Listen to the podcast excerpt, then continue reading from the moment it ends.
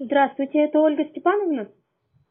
Да, здрасте. М, Скажите, у вас будет время дать отзыв о чае Этора, который был переслан вам некоторое время назад?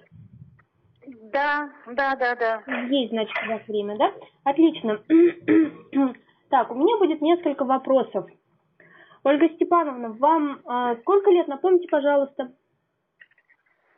59. 59 лет. И у вас была проблема с поднятием жизненного тонуса, вам было необходимо, да? Да, да, да, да.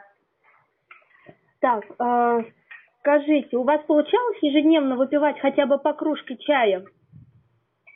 Получалось. Ну, А, расскажите, вы наверное, не каждый, не каждый не день. каждый день? Но давайте сразу скажу, что большое спасибо за то, что так быстро пришел. Я, я вообще даже не ожидала. Ну, Пришел мы- буквально вот очень, очень, быстро. приятно. Да, вот знаете, я, я сама думаю, что за посылка пришла, не могла понять, пока не получила, ну даже не ожидала.